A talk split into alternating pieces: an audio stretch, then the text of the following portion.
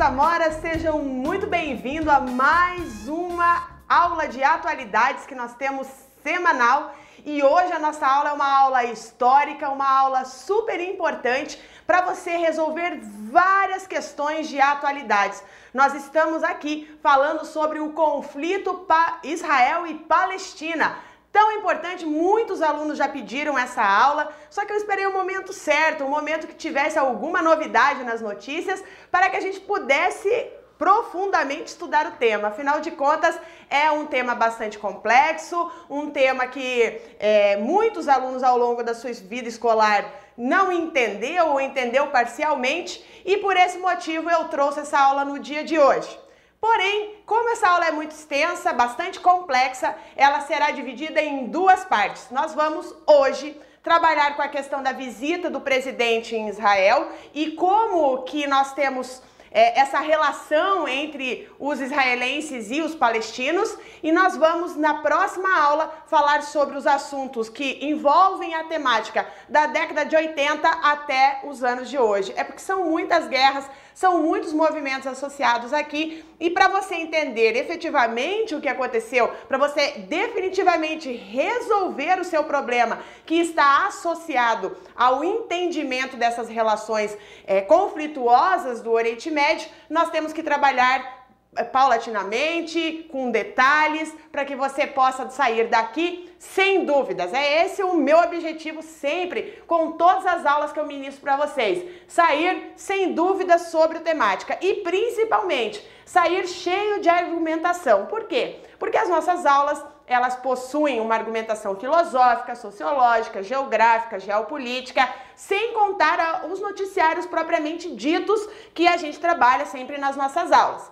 Como eu falei para vocês, a aula de hoje é uma aula muito mais histórica, né, que envolve então para uh, ah, os conflitos entre Israel e Palestina, porque você precisa entender a história para poder entender o que está acontecendo neste momento, beleza? Então vamos lá, nossa, nossa, o nosso início, né?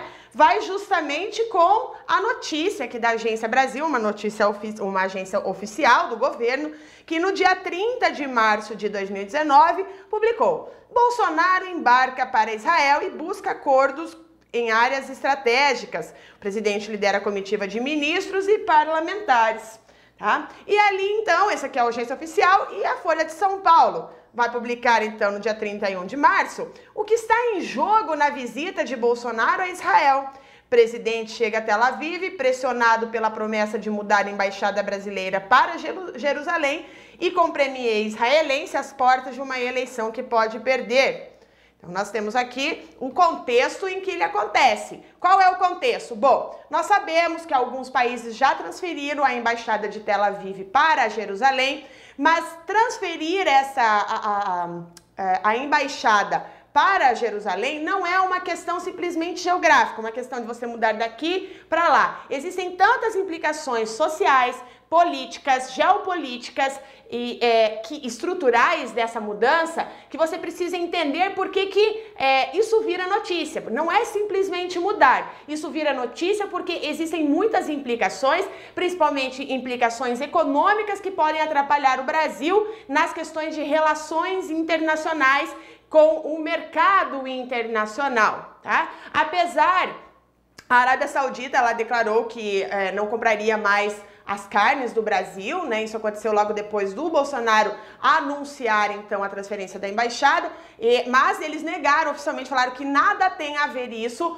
com a, com a transferência de Jerusalém, mas sim por conta das inspeções que foram feitas no Brasil com a carne e que não passaram pela validade deles. Porém, nós, isso foi uma das questões que foram levantadas pelo próprio governo, seus ministros, né, levantadas sobre a questão da transferência. Será que a gente pode fazer isso já? Será que as implicações disso não vão alterar as nossas relações no mercado internacional? Então, veja que aqui nós vamos falar hoje sobre um problema histórico. Então, novamente, entenda que a transferência da capital não implica apenas no, na mudança estrutural de uma embaixada. Ah, saiu de Tel Aviv e foi para Jerusalém. Ele tem implicações muito mais profundas do que isso, tá? Que nós vamos estudar. Também, olha lá, Bolsonaro diz que mantém compromisso de transferir embaixada para Jerusalém e ele disse assim: olha, o casamento está marcado, ou seja, está marcado, né? Nós vamos sim transferir a, a, a embaixada,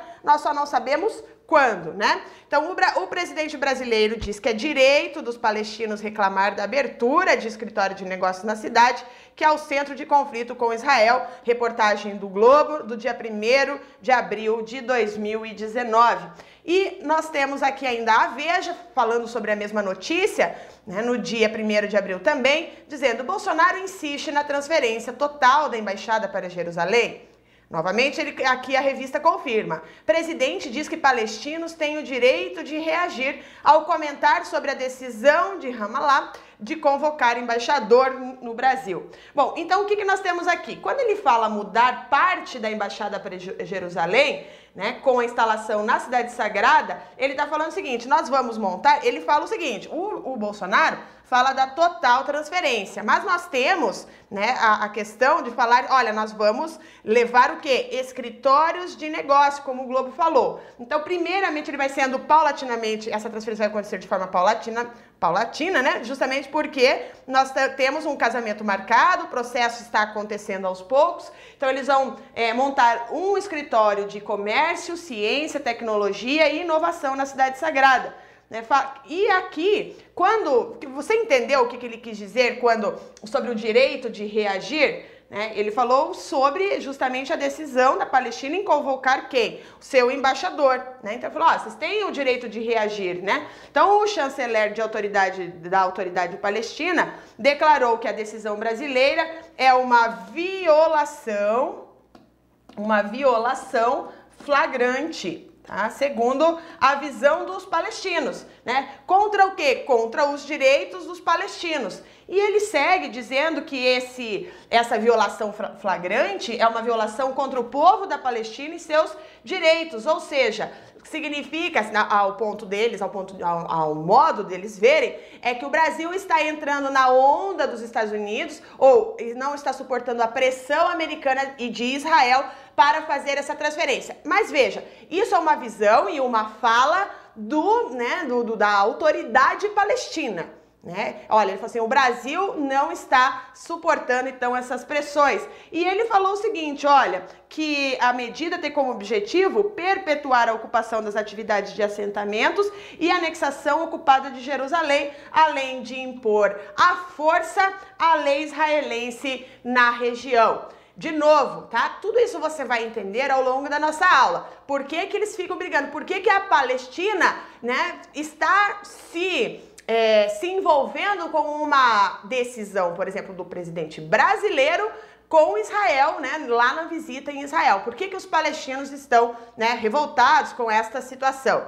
E ainda, gente, nós temos aqui uma a imagem do filho do presidente, né? Na revista Veja, no dia 5 de abril de 2009, e diz o seguinte: Hamas chama Bolsonaro de extremista ao reagir a tweet do senador do PSL. Grupo Radical diz que a política do presidente para Israel está desestabilizando a região e que ninguém pode legitimar a ocupação israelense em Jerusalém. Bom, essa palavra aqui, tá? Esse termo, na verdade, desestabilizando a região. O que, que significa isso, né, gente? É, quando a gente é, estuda os momentos históricos da região, nós percebemos que essa região ela é por si só uma área instável, uma área de diversos interesses. Só para você ter uma ideia, né? Jerusalém é um lugar sagrado tanto para muçulmanos quanto para cristãos, quanto para judeus. São três é, vertentes religiosas que têm o, o, monoteísmo como a base, né? As outras regiões no mundo elas são politeístas, mas aqui nós temos as três regiões, uh,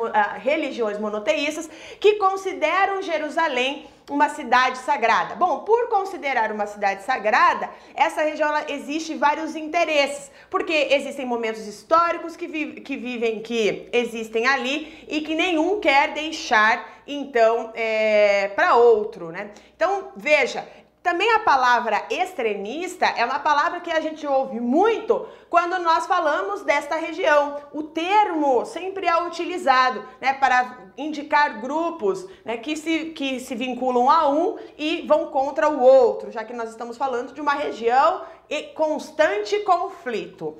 Tá? Então aqui nós temos né, a, essa questão da, de histórico, né? Só lembra, só para informá-los aqui, né? Eu trouxe essa notícia para informar algumas expressões e também dar algumas informações. O Hamas é um, um, um, um grupo, né, que controla politicamente, tá? Então existe um controle político, tá? E um controle militar do Hamas nessa numa região que você já deve ter ouvido falar, que você quer mandar o seu melhor amigo lá, né? Que é o quê? A faixa de Gaza, né, gente? Brincadeirinha, tá? Então, olha lá, a faixa de Gaza é, a, é, controlada pelo Hamas. Os demais territórios palestinos, em especial a Cisjordânia, eles são dominados pela Autoridade Nacional Palestina. Opa!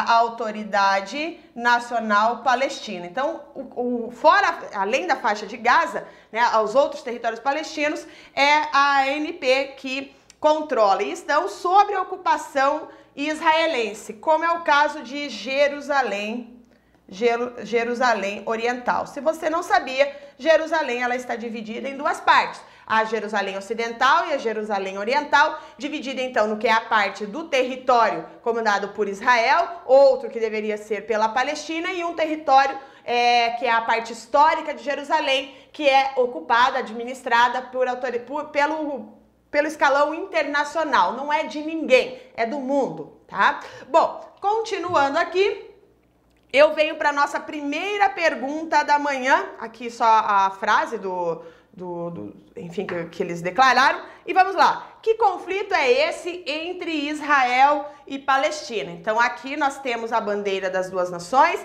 Israel aqui com a sua estrela de seis pontas, tá? É assim que você identifica a estrela de Israel. E aqui a bandeira da Palestina. Então, provavelmente você já ouviu falar há muito tempo sobre o conflito entre Israel e Palestina. E esse embate dura décadas e se acirrou principalmente após a Segunda Grande Guerra Mundial, né? Mas você sabe a origem do conflito do povo de Israel com o povo palestino? Porque você deve estar pensando aí, meu Deus, a professora Carla está falando de conflito de décadas. Não, esse conflito é muito anterior, ele está lá na história antiga calma, tá? Que a gente primeiro a gente precisa delimitar a região, delimitar quem que é quem nesse cenário. O, a região é conflituosa, né? Já há muito tempo, mas essa esse conflito Israel e Palestina propriamente dita é um, conflito que se acirrou principalmente após a Segunda Guerra Mundial com a criação do Estado de Israel em 1948. Então nós temos aí um ano comemorativo, né? Foi ano passado, em 2018, que nós tivemos então Israel fazendo aniversário. Mas nós temos aqui um conflito que precisa ser compreendido. Então, é, o que, que cada um desses povos, seja Israel, seja a Palestina, alega para clamar para si o direito à região, né? E a, a solução ela parece que está muito distante. Você imagina, olha, gente, eu desde a minha época de escola, bem criancinha, minha professora já falava sobre o conflito de Israel e Palestina. Inclusive, os professores de geopolítica da escola, eles faziam aulões aos sábados e, lotava, porque todo mundo queria entender esse conflito. Então, e, e, veja, já faz muito tempo que eu era criancinha, e isso continua. Você está aqui é, ouvindo uma aula sobre o mesmo tema que eu ouvi quando eu era criança, e certamente os meus pais também estudaram, e assim, né, é, nós temos aqui um cenário bastante conflituoso. Bom, então a nossa primeira questão. Primeiro, você precisa saber de onde surgiu o nome Palestina. Se você sabe, né, de onde surgiu esse nome. Então, olha lá, nós vamos começar a nossa história no ano zero da Era Comum, tá? O ano zero da Era Comum, ou, se você preferir, o ano zero depois de Cristo, tá? Então, daí você utiliza o termo que você preferir. Nessa época, a região onde viviam os judeus tá? que eu vou trazer aqui o mapa para vocês, que era o reino de Israel, era dominado pelo Império Romano. Tá? Então a gente está falando do. Lembra que Jesus viveu na época do Império Romano. Então, aqui nós temos o reino de Israel sendo comandado pelo Império Romano. Né? No ano 70 depois de Cristo, no ano 70 depois de Cristo, os judeus se rebelaram e entraram em guerra contra Roma e foram, né? Então aqui, ó, eles foram expulsos, eles foram derrotados e tiveram que sair desse território, né? E em 130 depois de Cristo, ou seja, cerca de 60 anos depois, né, os judeus tentaram retornar, né, tentaram retornar aqui para o reino de Israel, né, ele estava aqui dividido, reino de Israel reino de Judá, mas só que toda essa região, eu quero, eu trouxe o um mapa para vocês verem a região, né, e eles foram mais uma vez derrotados. A época, o imperador romano chamado Adriano, além de expulsá-los novamente, aplicou uma punição e rebatizou todo esse lugar que você está vendo aqui no mapa do reino de Israel e rebatizou o nome com o termo Palestina. Prof, mas se o termo Palestina foi um castigo, o que, que significa? Gente, Palestina é uma homenagem ao, aos filisteus. Os filisteus era um dos principais inimigos dos judeus e eles homenagearam então os filisteus e colocaram, era a forma de expressão para esse povo, colocaram o nome da região. Então, inicialmente, não é o nome de um povo, mas é o nome que se dava a uma região na qual os judeus viviam durante o Império Romano e que foram expulsos dali, então, por terem se rebelado contra o Império Romano.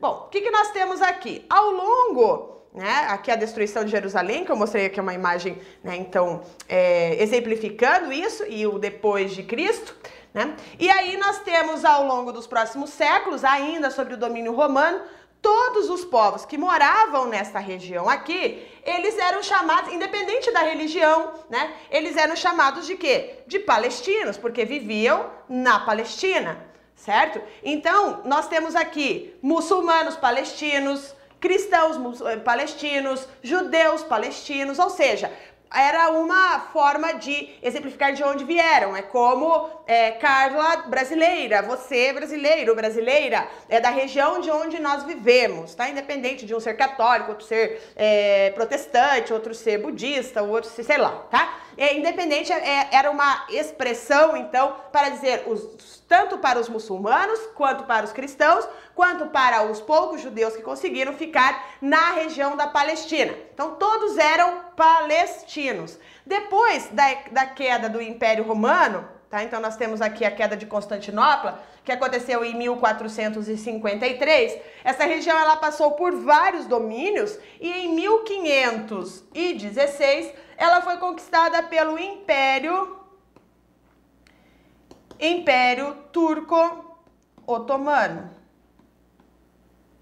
Tá? O Império Turco Otomano que ficou com o controle dessa região até a Primeira Guerra Mundial. Como o Império Turco Otomano é, lutou ao lado do, das tropas alemãs, na Primeira Guerra Mundial e como a Alemanha perdeu a Primeira Guerra Mundial, ou pelo menos assinou o Tratado de Versalhes lá, né, se rendendo, nós tivemos o que, pessoal? Nós tivemos então todos aqueles países que lutaram ao lado da Alemanha como perdedores e foi o que aconteceu então com o Império Turco Otomano. Esse império ele deixa de existir a, e a fragmentação das suas terras é, a partir desta Primeira Guerra Mundial. Perfeito? Bom, Fato é que você percebeu que nós tivemos o quê? Nós tivemos uma dispersão, a diáspora do povo judeu pelo mundo, né? Quando os romanos expulsaram então os judeus da sua terra.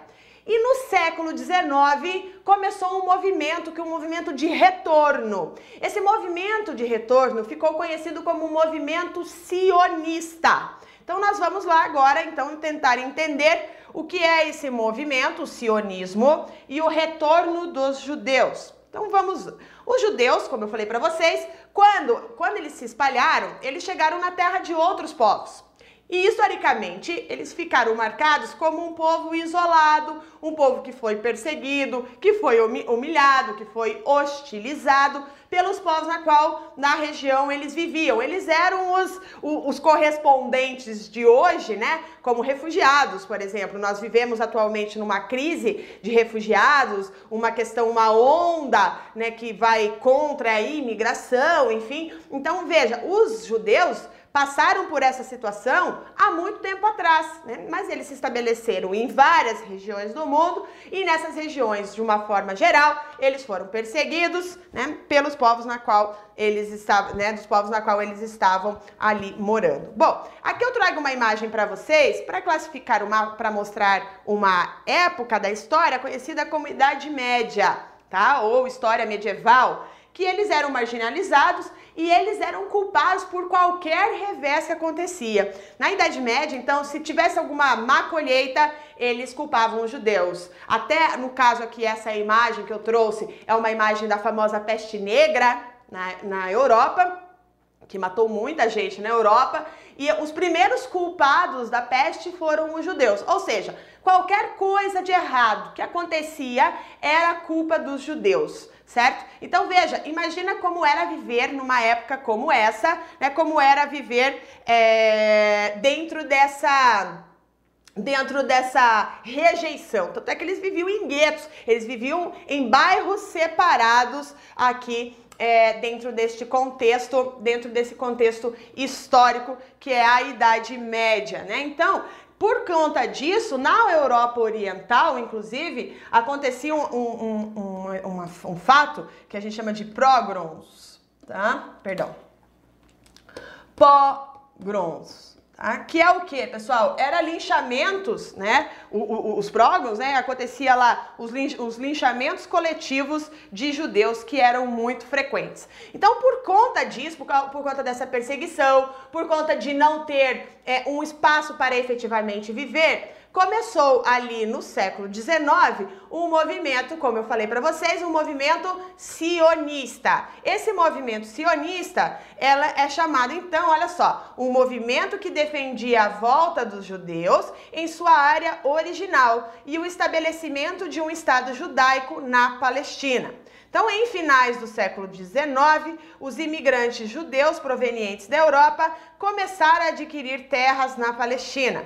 O Reino Unido reconhecia como legítimo o movimento migratório do, de retorno à Terra Prometida, chegando a formalizar o direito do povo judeus, a, judeu estabelecer um lar nacional na Palestina num documento conhecido como Declaração de Balfour. Bom, eu sei aqui que as, as informações estão muito grandes, então eu vou explicar todos esses pontos que estão aqui na tela. Então, olha só, eles falaram, olha, para que a gente consiga defender a nossa a nossa segurança é de fundamental importância que nós tenhamos um território nosso, um, um, território na qual nós possamos garantir a nossa segurança e não fique, eh, que a gente não fique dependente de outros povos, de outras terras, né?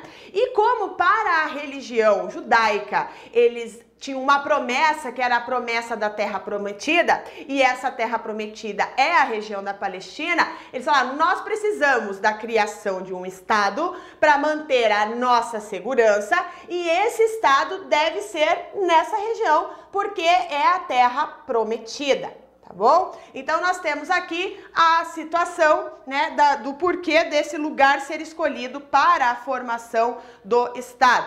Bom, o que é essa declaração de Balfour que nós estamos vendo aqui na tela? Que ele falou: olha, a Palestina, né? Vamos é, formalizar um direito de estabelecer um lar lá na Palestina que foi dada pela Declaração de Balfour. Então, essa Declaração de Balfour foi dada em 1917.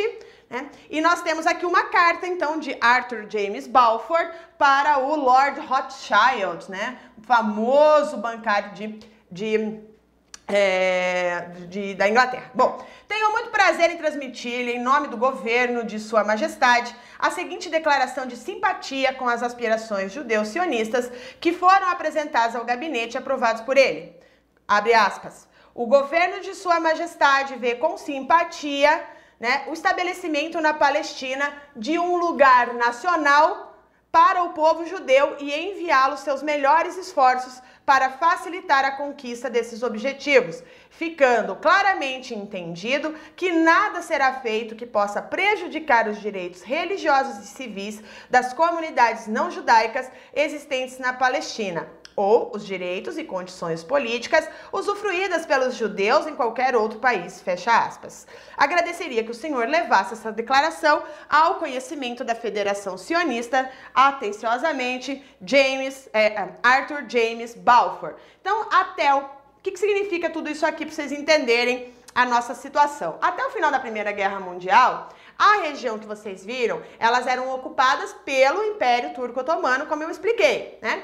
E aí, em 1917, ou seja, um ano antes de terminar a Primeira Guerra Mundial, que foi então assinada essa declaração, que é a Declaração de Balfour, mostrando justamente a necessidade desse movimento sionista, do quais eram as intenções deles, né, sobre a questão do apoio do governo para a criação de, da pátria para os judeus da Palestina. Né? Então nós temos aqui a Inglaterra deveria né, assumir o, o em função da, daquela situação de guerra, a, a, Inglaterra deveria, ao final desta guerra, pegar esse território, ficar sob influência, daí seria sob influência do domínio britânico, e, portanto, desta forma, aplicar a formação do Estado de Israel, né, que na interpretação dos judeus, né, uh, a interpretação deles é que a Inglaterra deveria estar ao lado deles e eles deveriam então apoiar a Inglaterra no conflito da Primeira Guerra Mundial certo? Bom, como você já sabe, a Inglaterra foi vencedora nesse primeiro conflito, né, nessa primeira guerra, e, portanto, o Império Turco-Otomano cai e nós temos a região sob influência britânica e influência francesa. Ou seja, agora eles não teriam mais desculpas, já que havia já um reconhecimento pelo movimento sionista de que a Inglaterra deveria garantir a criação deste Estado. E aqui então nós vamos iniciar uma nova fase desse povo, que é o domínio britânico da Palestina e o retorno dos judeus em 1918. Veja que o Império Romano, inclusive romano, ô oh, louco, o Império Britânico, ele era tão grande que era a terra do sol, o império que o sol não se punha. Por quê? Porque ele tinha terras em todo o globo. Percebam aqui na, na tela que eu tenho um mapa com essas áreas em rosa, mostrando todas as regiões que é, estão sobre o domínio do Império Britânico. Né? Então, eles ajudaram os árabes da Palestina a lutar contra o Império Turco-Otomano. Então, para eles conseguirem essa região, né, sendo a sua área de domínio, o que, que eles fizeram? Os britânicos ajudaram esses árabes a lutar contra o Império Turco-Otomano, que eles estavam todos submetidos a esse império. E em troca, falaram: não, a gente vai criar ali uma região para vocês, né? Então, entendendo isso, nós temos esta região aqui, ó como uma região de Império Britânico. Até esse momento, e isso é importante destacar, tá? Porque você vai falar assim, professora, mas nessa época eles já brigavam? Já tinha conflito entre Israel e Palestina nessa época? Não, tá? As pessoas viviam de, uma forma harmoniosa ali, não havia um conflito como vocês compreendem no dia de hoje, né? Tinha, lógico, né? Onde tem seres humanos, tem conflitos, mas nenhum conflito como os que vocês conhecem nos dias de hoje. Né? Então nós temos é, a partir do domínio, né, do domínio do Império Britânico e desta, dessa da declaração de Balfour que eu mostrei para vocês, os judeus passaram a retornar para a região. Né? Então eles já estavam num processo de compra de terrenos nessa época. Então apesar do Estado não serem deles, os judeus já estavam comprando terrenos e indo para a região. Tá? Então isso já estava acontecendo a presença dos judeus nesta terra. Só que em 1919 tá? Acontece o primeiro Congresso Palestino, Congresso Palestino, então isso ali em 1919, né? E, e eles falaram o seguinte, olha, essa migração dos judeus está acontecendo de uma forma muito expressiva. Porque já havia os judeus ali, mas havia uma certa harmonia em números ali. Na verdade, os judeus eram a minoria ali. E os palestinos até então tudo bem. Mas quando eles viram que essa migração estava acontecendo em massa, eles falaram: peraí, que nós, que nós não queremos isso. E eles começaram a partir de então né, a uma oposição, a ter à frente uma oposição à imigração desses novos judeus. Tá? Então, agora, nesse, nesse congresso, eles falam assim: não, olha, os judeus palestinos podem viver aqui, não tem problema. O que nós não queremos são os judeus de outras regiões, os judeus europeus, os judeus americanos. Essa galera nós não queremos aqui na nossa terra. Bom, que, que você acha? A Inglaterra garantiu a segurança desses judeus que viviam ali, porque eles não tinham Estado ainda, mas eles estavam cada vez mais numerosos na região. E aí o Império Britânico falou: olha, a gente não vai se movimentar muito. Os, e aí os judeus perceberam que eles não teriam apoio e eles formaram uma força armada, uma defesa, na verdade, que é o Haganah, né? Que é a Força de Defesa dos Judeus, criado então em 1920. Né? Então, as tensões, com certeza, a partir desse congresso entre os judeus e os palestinos começaram é, a, a, ficarem cada vez mais acirradas e os muçulmanos que viviam nessa região estavam cada vez mais declaradamente mostrando a sua aversão ao, a, a, ao repúdio né, a essa migração dos judeus. Então nós temos aqui, né, por exemplo, a presença de brigas, de tumultos, de enfim, linchamentos que ocorreram nesta aí a partir da, da, chegada desses judeus que deixaram a região extremamente tensa, né? E aí alegando que os britânicos não conseguiam fazer né, a defesa desses dos judeus com relação a esses linchamentos, eles criaram então o Haganah, né? Que aí eles falaram o seguinte: olha, nós vamos nos defender por conta própria. Como é, em 1920 o Império Britânico reconheceu as entidades judaicas, mas não reconheceu nenhuma entidade dos palestinos, isso acabou acentuando muito mais né, a, a tensão entre esses dois povos. Né? Então, assim, o Império Britânico acabou, desta maneira, reconhecendo a entidade judaica e não palestina, acabou criando uma tensão ainda maior na região na qual eles estavam atuando. E aí, então, seguindo o nosso calendário, em 1929, nós temos um ponto sem volta ao conflito, tá? Entre Israel e Palestina. Então nós temos aqui a imagem do Muro das Lamentações em 1929, que eles chamam de point of no return. Né? Ou seja, o ponto sem volta, né? O ano em que as coisas pioraram de vez, 1929. Por quê, pessoal? Olha, esse o, aconteceu um conflito entre judeus e muçulmanos sobre o acesso a esse muro, né? Uma parte que sobra do, do, do templo de Salomão né? E nesse muro das lamentações gerou uma escalada de violência que acabou resultando em centenas de mortes, né? E a partir desse momento eles falaram: olha, agora nós já não conseguiremos mais conter a violência na região. Saiu do controle. Então, qual foi o ano que saiu do controle? 1929. E a década de 20, a década de 30, como vocês sabem, foram anos muito complexos para o mundo. Né? Nós tivemos o fim da Primeira Guerra Mundial, a Grande Depressão e a ascensão dos governos totalitaristas na Europa. E o, o grande, já que nós estamos falando de judeus, nós não podemos então né, deixar de lembrar do Hitler. Né? Então, a ascensão do Hitler ao governo alemão, lá na década de 30, vai fazer com que as coisas fiquem ainda né, mais complexas. Por quê? Na década de 30, que eu coloquei aqui, várias partes da Europa, mas principalmente a Alemanha, com a ascensão de Hitler, né, a perseguição dos judeus se intensificou. Então percebam que perseguir judeus não foi uma invenção dos alemães. Perseguir os judeus, inclusive, era um hábito entre vários povos europeus e inclusive nos Estados Unidos. Então nós temos aqui, inclusive, aquelas nações que lutaram contra a Alemanha e que depois fizeram o julgamento de Nuremberg e tudo mais. É, vamos colocar aqui, deixar bem claro que perseguição a judeus não era uma exclusividade nazista, uma, uma, uh, uma exclusividade alemã, certo? Não. Várias partes da Europa, inclusive, estavam aí dentro desse mesmo, dentro desse mesmo hábito, né?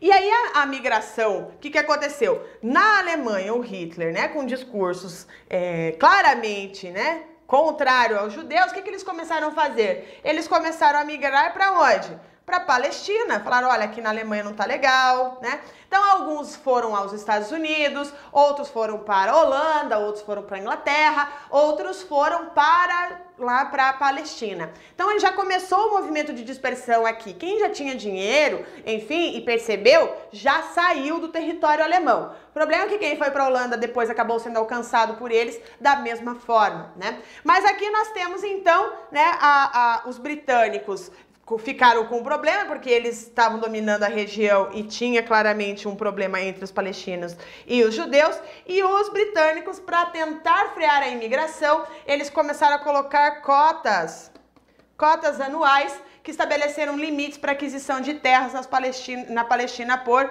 judeus, né? Mas essas iniciativas é, viram, é, não deram muito certo, os, judeus continuaram migrando para lá, lá, comprando terras e a tensão entre os palestinos e os judeus só aumentaram, né? Nós tivemos aqui uma, os judeus percebendo que essa migração em massa era uma ameaça para o seu território.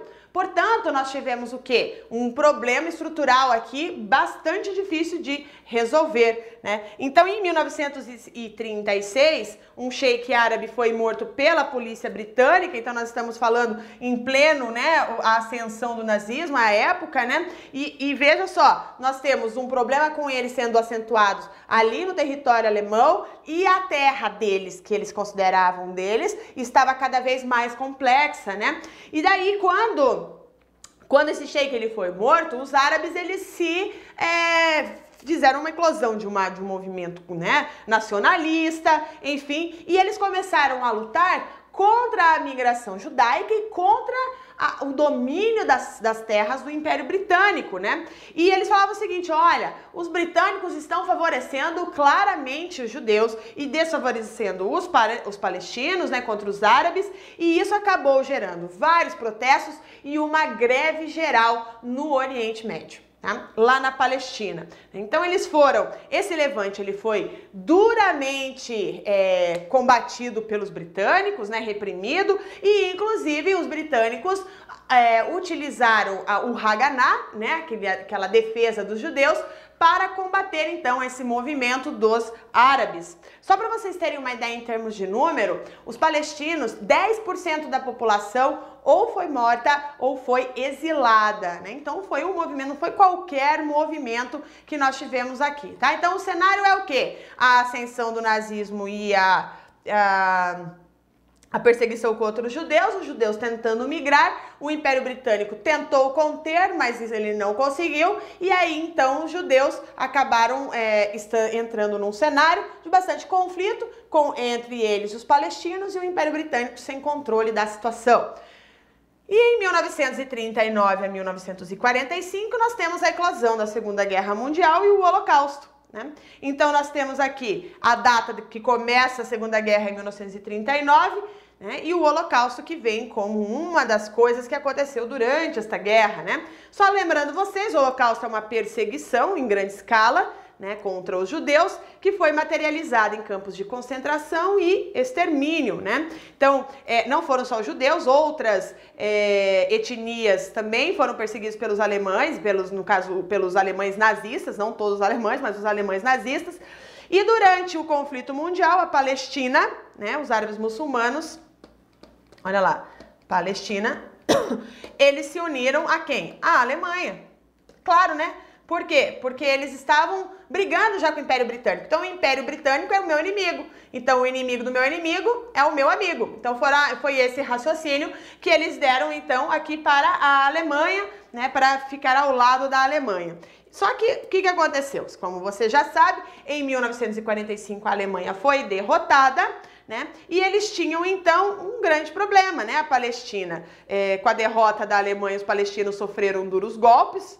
Então, por quê? Porque daí apareceu o Holocausto e a justificativa daquilo que já estava acontecendo na prática, mas que não era uma lei, né? não era algo oficial, que era o quê? A ideia da criação do Estado de Israel. Com o Holocausto sendo evidenciado, proclamado em todas as televisões e filmes, etc., eles falaram: não, não tem como fazer, né? não tem como sair disso, teremos que criar o Estado de Israel. Então, é, esse, eles foram auxiliados principalmente pelos judeus nos Estados Unidos, os judeus europeus que sobreviveram, né, e passaram a emigrar em massa para a região. Então, nós temos o quê? Nós temos um lugar ainda sobre o domínio, sobre o domínio britânico, e os ingleses adotaram medidas também ainda para barrar a imigração dos judeus, né? Só que daí o que, que eles fizeram? Eles criaram or, é, organizações paramilitares, né? Além do Haganah, né? Eles criaram outras organizações e começaram a fazer ações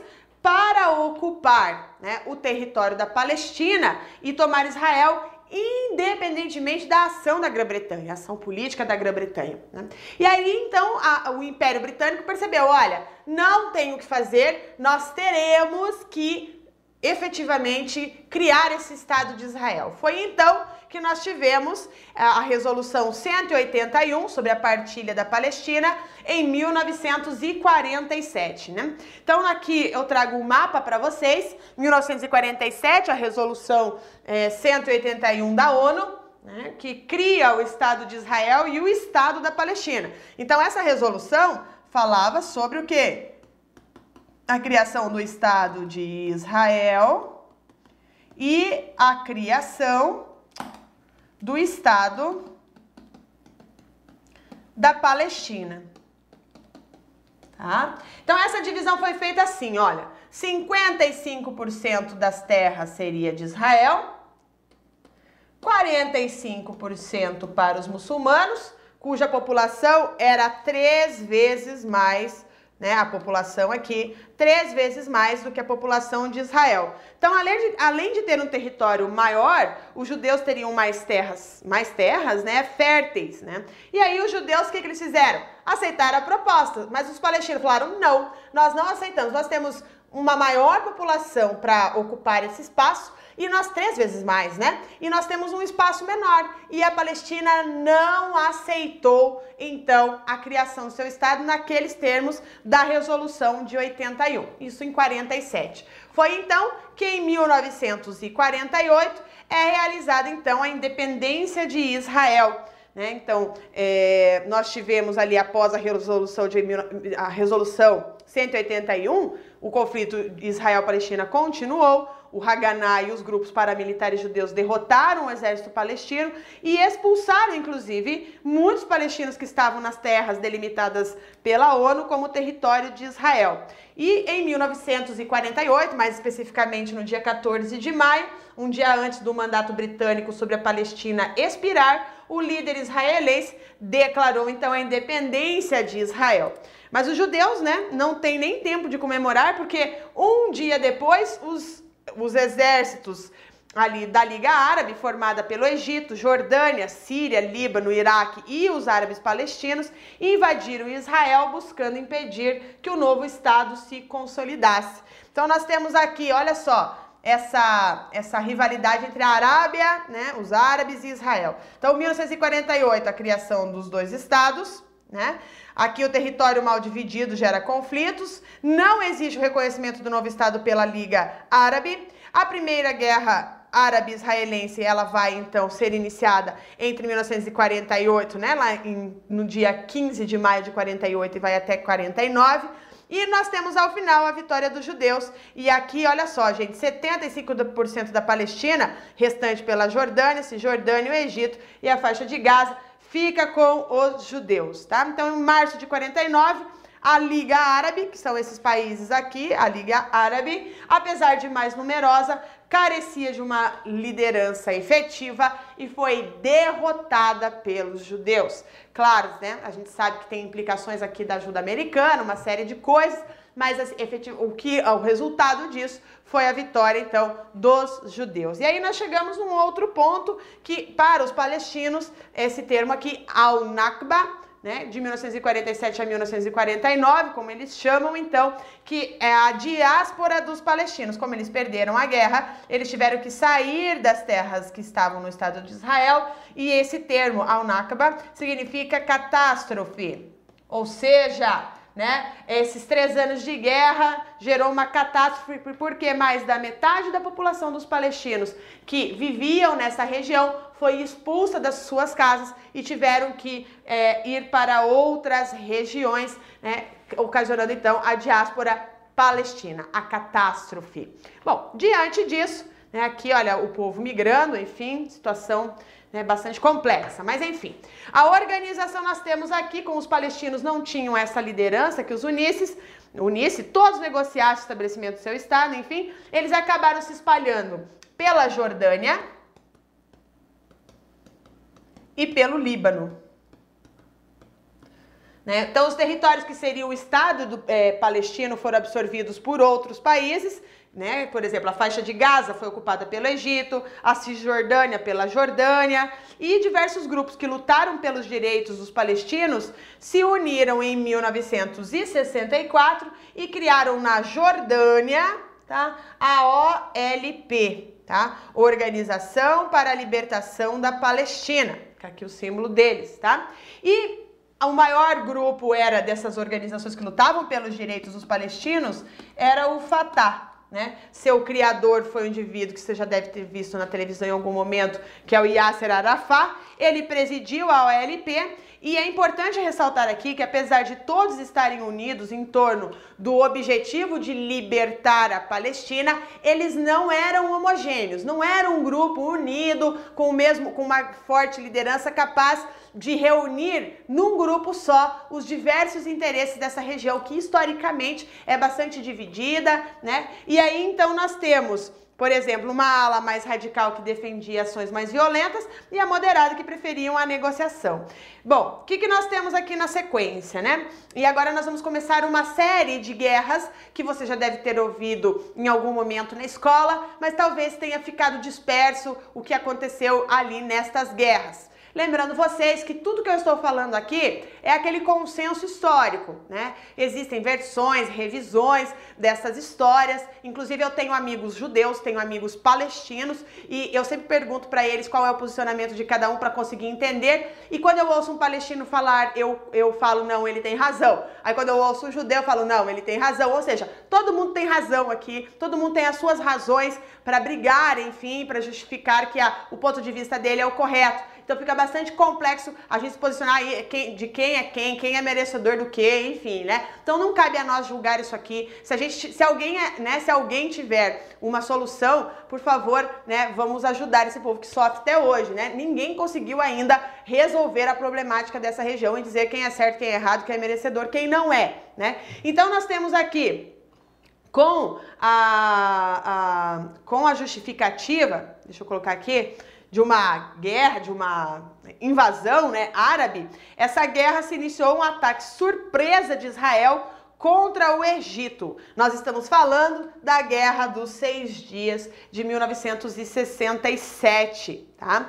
Isso aqui, esse conflito intensificou as tensões entre israelenses né, e, e palestinos, que, que culminou, inclusive, na ocupação de novos territórios na parte de Israel, expandindo ainda mais o seu território em relação à partilha feita pela ONU lá em 1948. Então, os territórios ocupados nessa ocasião foram algumas áreas da península do Sinai, aqui, né? A faixa de Gaza, né, que nós temos aqui, e as colinas de Golã na Cisjordânia, né? Aqui as colinas de Golã, a faixa de Gaza, e nós temos também toda a cidade de Jerusalém envolvida aqui como territórios ocupados por Jerusalém. Como o próprio nome da guerra diz, né? A guerra durou seis dias, mas ela tem duas versões, tá? Então, quais são as versões? A versão de Israel é a seguinte: olha, foi um ataque preventivo, pois o Egito já vinha dando mostras de que o ataque de Israel era iminente. Ou seja, olha, eu vou me defender né? Vou me defender porque eu, eu sei que eu seria é, invadido, que eu teria algum ataque. Por outro lado, né, nós temos aqui os países árabes, os países árabes que falaram, olha, o ataque foi covarde, injustificado, né? Baseado em mentiras e que Israel pretendia era conquistar o território e não se defender então essas são as duas versões da Guerra dos Seis Dias. Bom, vocês sabem que essa guerra ela não fica nela mesma, né? Somente nela. Nós temos alguns problemas e nós vamos aqui então falar sobre a tentativa de assumir a Jordânia em 1970, né? Em função dessa do conflito de Israel-Palestina. Quem de quem foi a tentativa? A OLP, por quê? Porque eles perderam a região, então, né? As colinas de Golã e tudo mais, né? mais, né? Como vocês sabem, né? Os refugiados palestinos eles foram para a Síria, para a Jordânia, para o Líbano e a OLP se exilou na Jordânia com Yasser Arafat, esse galã árabe aqui, né? né? Mostrando todo o seu, seu carisma, né? E ele estava no comando e começou a ganhar força como entidade representativa dos palestinos. Então, com a derrota para Israel e a perda da Cisjordânia, o que, que vocês imaginam, né? Ele fala assim, ah, né, isso aqui é o pensamento, né, deixa eu fazer aqui assim, ó, o pensamento do Yasser Arafat. Hum, a Jordânia está enfraquecida, né? A Jordânia está sem liderança, afinal de contas perdeu. Né? Então o que, que ele imaginou, né? O exército está enfraquecido, todo mundo está enfraquecido e ele pensou, olha, é agora é a minha oportunidade para dar um golpe e assumir o controle da Jordânia. Tá? Então a, o Yasser Arafat, ele né, que estava lá, foi recebido pelo, né, pela Jordânia, falou: agora eu vou né, derrubar aqui o rei. E essa tentativa aconteceu em 1970, só que fracassou. O Yasser Arafat e todos os seguidores da OLP foram expulsos e não tinham para onde ir e acabaram se deslocando para o sul do Líbano. Tá? Eles que tentaram então assumir ali o controle. Bom, o que, que nós temos na sequência? Década de 70, lembra-se, gente? Década de Guerra Fria, né? Ali as, a região bastante complexa, mas nós temos é, as outras atividades no mundo acontecendo. E as Olimpíadas aconteceram em 1972 na cidade de Munique, na Alemanha. A Alemanha que estava se né, reestruturando e tudo mais. E Munique recebe é, uh, os atletas do mundo e nós temos aqui então um fato que vai envolver os judeus fora daquela região que é, é, conhecíamos, né? Já era conhecida, mas na, ainda não tinha, gente, a força de divulgação, o debate e tudo mais. É, o debate sobre a questão relacionada então aos judeus palestinos. As pessoas sabiam, ah, é um conflito lá. É mais ou menos como a gente sabe de alguns conflitos na África hoje, nas suas, nos seus diversos países, né? Ah, tem um, um, conflito lá, mas é algo assim, deles. Você sabe do conflito, mas o problema é deles. Então, até 1972, o conflito entre árabes e palestinos era como se fosse uma guerra deles. É a partir do massacre de Munique de 1972 que esse que esse conflito ele se mundializa, é que, que ele fica famoso, vamos dizer assim, tá? Então nós temos aqui né, o massacre de Munique que vai para os jornais, né? Numa, a, o que, que aconteceu aqui? Até o, o, o estado de São Paulo, né, colocou israelenses chacinados em Munique. É, então aqui 6 de setembro de 1972. Então, a ala radical da OLP, conhecida como Setembro Negro, tá? Então, vamos colocar aqui setembro. Opa, nossa, tá? Setembro Negro, essa ala uh, uh, radical, né? É, vai às Olimpíadas de Munique e toma como reféns 11 atletas israelenses, né? Os sequestradores e os reféns acabaram mortos e esse acontecimento fez então com que a causa palestina e o conflito Israel-Palestino, até então ignorados pelas grandes potências do mundo, ganhasse destaque internacional. Então, o ano para se tornar esse conflito um conflito geopolítico de interesse global, né, é 1972, com o massacre de Berlim. E aí, na sequência, nós temos a Guerra do Yom Kippur, no ano seguinte, 1973, que é o marco no conflito Israel-Palestina. Yom Kippur significa Dia do Perdão. Dia do Perdão. Né? É um dos principais dias santos para os judeus. E aí o que, que aconteceu, né? Ah, é um dia santo. E o que, que aconteceu? O Egito, a Síria, utilizando o mesmo argumento judeu da Guerra dos Seis Dias, ou seja, preventivo, eles atacaram Israel no dia do perdão deles, era um dia santo, um, um, no calendário. Eles estavam, então, é, desprotegidos. Por quê? Porque eles estavam fazendo as suas orações e o Egito e a Síria não deram nenhuma declaração de guerra. Nessa guerra, Israel perde a península do Sinai e as colinas de Golã, mas graças à ajuda militar dos Estados Unidos consegue recuperar estes territórios. Então aqui é a Guerra de Yom Kippur, 1973, nós temos então né, a recuperação. Então sem ter conseguido de volta nenhum território perdido na Guerra dos Seis Dias, os árabes se dão por satisfeitos porque sentiam-se vingados. Claro que aqui tem juízo de valor, né? Mas ficou mais ou menos aí, né? Um, um ataque sofrido, a gente deu na, devolvemos mesma, na mesma moeda, né? E aí ficou aquela sensação que apesar de não ter conseguido os territórios de volta, ficou aquela sensação assim: ah, vocês conseguiram se defender, mas não por conta de vocês. É porque os Estados Unidos veio aqui e tomou conta do tomou o controle e ajudou vocês, né? Então eles falaram: olha, se nós fôssemos mais organizados, nós teríamos ganho esse, essa batalha, né? Nós teríamos ganho essa guerra. Então presta atenção que se a gente se organizar, Israel, tá? Vocês estão na nossa mira e tomem cuidado conosco. Mais ou menos isso, tá? Eles ficaram então com essa, com essa aqui, até interessante aqui, olha, a bandeira egípcia no Monte Sinai, mostrando então quem que era dono desta região. Bom, nós temos aqui então, na sequência, né, a unificação dos palestinos e o reconhecimento da OLP em 1974. Então, em 1974, dois acontecimentos ajudaram a delinear a liderança unificada dos palestinos, que foi a declaração da Liga Árabe de que a OLP era a única representante legítima do povo palestino e o reconhecimento da Assembleia Geral da ONU que a OLP seria entidade competente em qualquer assunto que diga respeito à Palestina. Então, entenda o seguinte, Palestina hoje não é um estado, tá? Não é um estado, mas ela, mas a OLP passa a fazer parte da ONU como um ente observador. Tá? Então nós temos aqui, né? Por isso que vocês veem às vezes em alguns acordos internacionais, né? As entidades palestinas representando a Palestina, mesmo sem a Palestina ter um estado confirmado. E, portanto, na sequência, para terminar a década de 70, nós chegamos nos acordos de Camp David, né, que nós temos aqui, ó, por exemplo, uma imagem do Al-Har Sadat, Jimmy Carter, o presidente dos Estados Unidos aqui, né, sorridente, né, e o Bedin sentados à mesa aqui sorrindo. Então nós tivemos o que? Nos acordos de Camp David, mediados pelos Estados Unidos, Israel e Egito, se comprometeram a estabelecer a paz, né? Então no ano seguinte, o Egito abre mão da faixa de Gaza, tá? então 1979, né? Eles abriram a, a mão da faixa de Gaza, inclusive reconheceram o Estado de Israel como o primeiro país da região a fazer isso. Né? Então, reconhecer, o Egito foi o primeiro país a reconhecer Israel. Israel devolve a península do Sinai, agora como uma região desmilitarizada.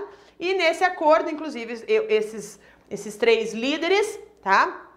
Eles recebem em conjunto o, prê, o Prêmio Nobel da Paz. Inclusive, em decorrência desse acordo, alguns anos mais tarde, ambos seriam assassinados por extremistas nacionalistas dos seus respectivos países, certo? Então, nós temos aqui né, um cenário de vários conflitos que ocorreram logo na sequência do século XX, logo depois da guerra, da Segunda Guerra Mundial. Então nós terminamos a primeira parte do conflito Israel-Palestina, mostrando para vocês, então, tá, nós não, nem, não chegamos ainda em Jerusalém, só para vocês entenderem o conflito da região do porquê que transferir embaixada, aliar-se a um grupo e outro não, né? Aquela coisa toda, elas, elas acabam tendo implicações históricas bem profundas, porque a região ali é uma região bastante complexa. Né? Então, na semana que vem, nós vamos então continuar falando sobre os temas da década de 80, 90 e os dias atuais e os conflitos então desta região. Certo, pessoal? Deixa eu olhar aqui agora sim como vocês estão, né? Aula excelente mesmo, observando tudo. Parabéns, teacher. Muito obrigada. Né? Uh, Aline, eu entendo a tremenda diferença entre as duas nações. Israel hoje é considerado uma nação de primeiro mundo, mesmo sendo um país tão jovem. É, exatamente, né? Um país jovem, mas tem muito investimento externo ali, né? Enfim, né? Nós temos aqui, veja, eu não fui lá para Golias, Davi, enfim, né? Porque senão eu tenho que fazer uma série de conflitos Israel-Palestina bem menor, né? Até ontem eu falei com vocês, falei, gente, será que eu vou conseguir dar em uma hora todo esse termo? E é provado que não, né? Seria muito mastigado e pouca compreensão. E o objetivo é que vocês compreendam efetivamente o que acontece ali, quais são as implicações. Então, é, eu espero vocês na próxima semana, certo, pessoal? Um grande beijo para todos vocês, uma excelente semana e até semana que vem.